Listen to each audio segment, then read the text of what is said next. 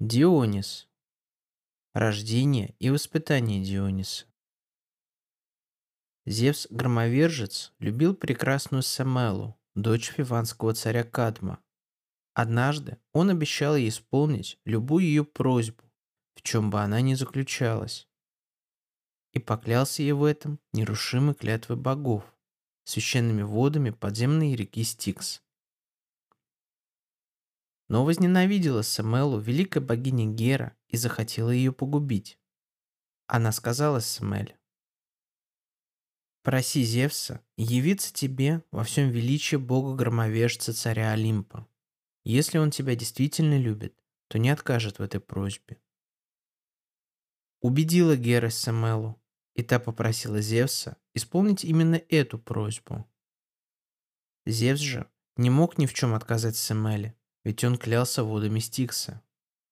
Громовержец явился ей во всем величии царя богов и людей, во всем блеске своей славы.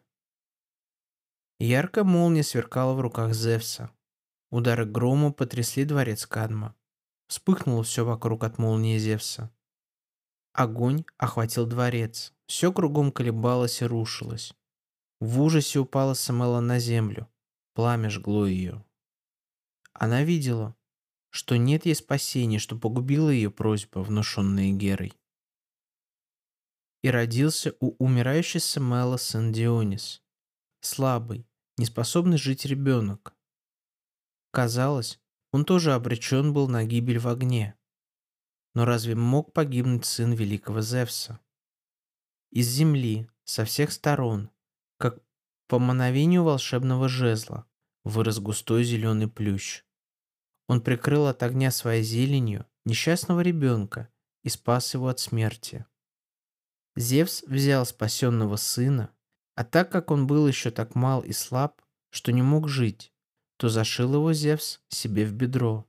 В теле отца своего Зевса Дионис окреп, и окрепнув, родился второй раз из бедра громовержца Зевса. И тогда царь богов и людей призвал сына своего, быстрого посланника богов Гермеса и велел ему отнести маленького Диониса к сестре Семелы, Ино, и ее мужу Атаманту, царю Архамена. Они должны были воспитать его. Богиня Гера разгневалась на Ину и Атаманта за то, что они взяли на воспитание сына ненавистной ей Семелы и решила их наказать. Наслала она на Атаманта безумие, в припадке безумия убил атаман своего сына Леарха. Едва успела бегством спастись от смерти Ину с другим сыном, Меликертом. Муж погнался за ней и уже настигал ее. Впереди крутой скалистый морской берег, внизу шумит море, сзади настигает безумный муж. Спасения нет у Ину. В отчаянии бросилась она вместе с сыном в море с прибрежных скал приняли в море Ину и Меликерта Нереиды. Воспитательница Диониса и ее сын были обращены в морские божества, и живут они с тех пор в морской пучине. Диониса же спас от безумного атаманта Гермес. Он перенес его в мгновение ока на Сейскую долину и отдал там на воспитание нимфам. Дионис вырос прекрасным, могучим богом вина, Богом, дающим людям силы и радость, Богом, дающим плодородие. Воспитательницы Диониса, нимфы, были взяты Зевсом в награду на небо, и светят они в темную звездную ночь под названием Геат среди других созвездий. Дионис и его свита. С веселой толпой, украшенных венками минат и сатиров, Ходит веселый бог Дионис по всему свету, из страны в страну.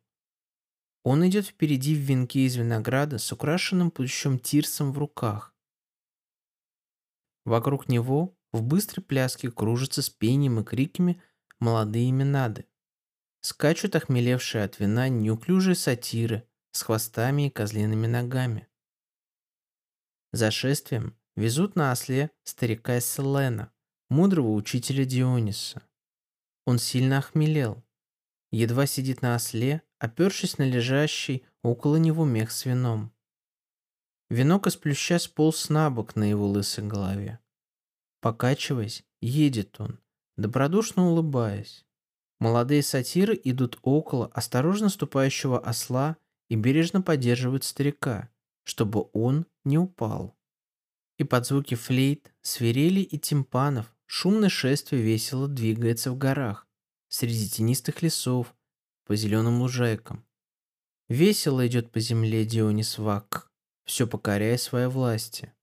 Он учит людей разводить виноград и делать из его тяжелых, спелых гроздей вино. Ликург. Не везде признают власть Диониса. Часто приходится ему встречать и сопротивление.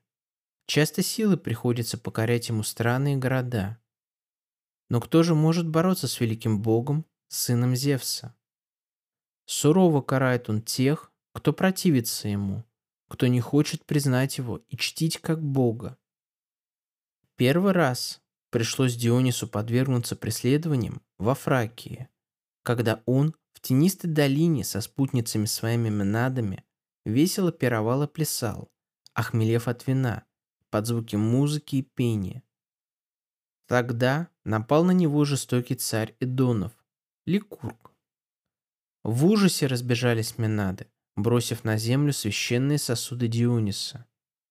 Даже сам Дионис обратился в бегство. Спасаясь от преследования Ликурга, он бросился в море. Там укрыла его богиня Фетида. Отец Диониса, Зевс-громовержец, наказал жестоко Ликурга, осмелившегося оскорбить юного бога.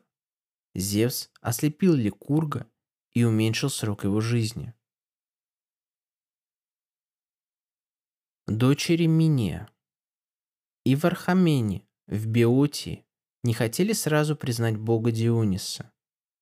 Когда явился Вархамен, жрец Диониса Вакха, и звал всех девушек и женщин в леса и горы на веселое празднество в честь бога вина, три дочери царя Миния не пошли на празднество. Они не хотели признать Диониса богом. Все женщины Архамена ушли из города в тенистые леса и там пением и плясками чествовали великого бога. Увитые плющом, с тирсами в руках, они носились с громкими криками, подобными надам, по горам и славили Диониса. А дочери царей Архамена сидели дома и спокойно пряли и ткали. Не хотели слышать они ничего о боге Дионисе. Наступил вечер. Солнце село. А дочери царя все еще не бросали работы, торопясь во что бы то ни стало закончить ее. Вдруг чудо предстало пред их глазами. Раздались во дворце звуки тимпанов и флейт. Нити пряжи обратились в виноградные лозы, и тяжелые грозди повисли на них. Ткацкие станки зазеленели, их густо обвил плющ.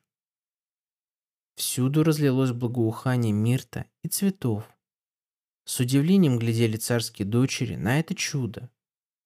Вдруг по всему дворцу, окутанному уже вечерними сумерками, засверкал зловещий свет факелов. Послышалось рыканье диких зверей. Во всех покоях дворца появились львы, пантеры, рыси и медведи.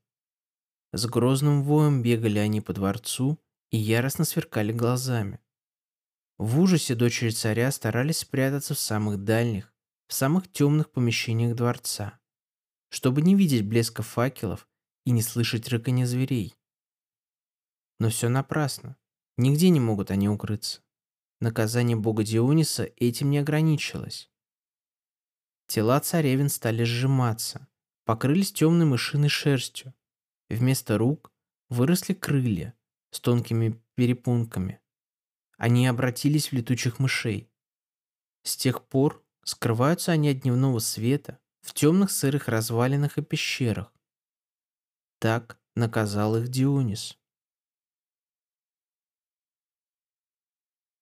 Тиренские морские разбойники Дионис покарал и тиренских морских разбойников, но не столько за то, что они не признавали его богом, сколько за то зло, которое они хотели причинить ему как простому смертному. Однажды стоял юный Дионис на берегу Лазурного моря. Морской ветерок ласково играл его темными кудрями и чуть шевелил складки пурпурного плаща, спадавшего со стройных плеч юного бога. Вдали, в море, показался корабль. Он быстро приближался к берегу. Когда корабль был уже близко, увидали моряки дивного юношу на пустынном морском берегу. Они быстро причалили, сошли на берег, схватили Диониса и увели его на корабль. Разбойники и не подозревали, что захватили в плен Бога. Ликовали разбойники, что такая богатая добыча попала им в руки. Они были уверены, что много золота выручат за столь прекрасного юношу, продав его в рабство. Придя на корабль, разбойники хотели заковать Диониса в тяжелые цепи, но они спадали с рук и ног юного бога. Он же сидел и глядел на разбойников со спокойной улыбкой. Когда кормчий увидал, что цепи не держатся на руках юноши, он со страхом сказал своим товарищам. «Несчастные, что мы делаем? Уж не Бога ли мы хотим сковать? Смотрите, даже наш корабль едва держит его. Не сам ли Зевс это? Не Сребролук или Аполлон или колебатель земли Посейдон? Нет, не похож он на смертного. Это один из богов, живущих на Светлом Олимпе. Отпустите его скорее, высадите на землю. Как бы ни созвал он буйных ветров и не поднял бы в море грозной бури. Но капитан со злобой ответил мудрому кормчему. Презренный, смотри, ветер-то попутный. Быстро понесется наш корабль по волнам безбрежного моря. А юноше же мы позаботимся потом. Мы приплывем в Египет или на Кипр, или в далекую страну Гипербореев, и там продадим его. Пусть-ка там поищет этот юноша своих друзей и братьев. Нет, нам послали его боги. Спокойно подняли разбойники паруса, и корабль вышел в открытое море. Вдруг свершилось чудо. По кораблю заструилось благовонное вино, и весь воздух наполнился благоуханием. Разбойники оцепенели от изумления. Но вот на парусах зазеленели виноградные лозы с тяжелыми гроздями. Темно-зеленый плющ обвел мачту. Всюду появились прекрасные плоды. Уключенный весел обвили гирлянды цветов. Когда увидали все это разбойники, они стали молить мудрого кормчего править скорее к берегу. Но поздно. Юноша превратился в льва и с грозным рычанием встал на палубе, яростно сверкая глазами. На палубе корабля появилась косматая медведица. Страшно оскалила она свою пасть. В ужасе бросились разбойники на корму и столпились вокруг кормчего. Громадным прыжком лев бросился на капитана и растерзал его. Потеряв надежду на спасение, разбойники один за другим кинулись в морские волны, а Дионис превратил их в дельфинов. Кормчего же пощадил Дионис, он принял свой прежний образ и, приветливо улыбаясь, сказал кормчему. «Не бойся. Я полюбил тебя. Я Дионис, сын громовержца Зевса и дочери Кадма, Семелы. Икарий. Награждает Дионис людей, которые чтут его, как бога. Так он наградил Икария в Атике, когда тот гостеприимно принял его. Дионис подарил ему виноградную лозу, и Икарий был первым, разведшим в Атике виноград. Но печальна была судьба Икария. Однажды он дал вина пастухам, а они, не зная, что такое опьянение, решили, что Икарий отравил их и убили его, а тело его зарыли в горах. Дочь Икария, Иригона, долго искала отца. Наконец, с помощью своей собаки Майры нашла она гробницу отца. В отчаянии повесилась несчастная Иригона на том самом дереве, под которым лежало тело ее отца. Дионис взял Икария, Иригону и ее собаку Майру на небо. С той поры горят они на небе ясной ночью. Это созвездие Волопаса, девы и большого пса. Медас. Однажды веселый Дионис с шумной толпой минат и сатиров бродил по лесистым скалам Тмула во Фригии. Не было в свете Диониса лишь Селена. Он отстал и, на каждом шагу, сильно охмелевший, брел по фригийским полям. Увидали его крестьяне, связали гирляндами из цветов и отвели к царю Медасу. Медас тотчас узнал учителя Диониса, с почетом принял его в своем дворце и девять дней чествовал роскошными пирами. На десятый день Медас сам отвел Селена к богу Дионису. Обрадовался Дионис, увидав Селена, и позволил Медасу в награду за тот почет, который он оказал его учителю, выбрать себе любой дар. И тогда Медас воскликнул. «О, великий бог Дионис, повели, чтобы все, к чему я прикоснусь, превращалось в чистое блестящее золото». Дионис исполнил желание Медаса. Он пожалел лишь, что не избрал себе Медас лучшего дара. Ликуя, удалился Медас. Радуясь полученному дару, срывает он зеленую ветвь из дуба. В золотую превращается ветвь в его руках. Срывает он в поле колосья. Золотыми становятся они, и золотые в них зерна. Срывает он яблоко. Яблоко обращается в золотое, словно оно из сада Гесперид. Все, к чему не прикасался Медас, тотчас обращалось в золото.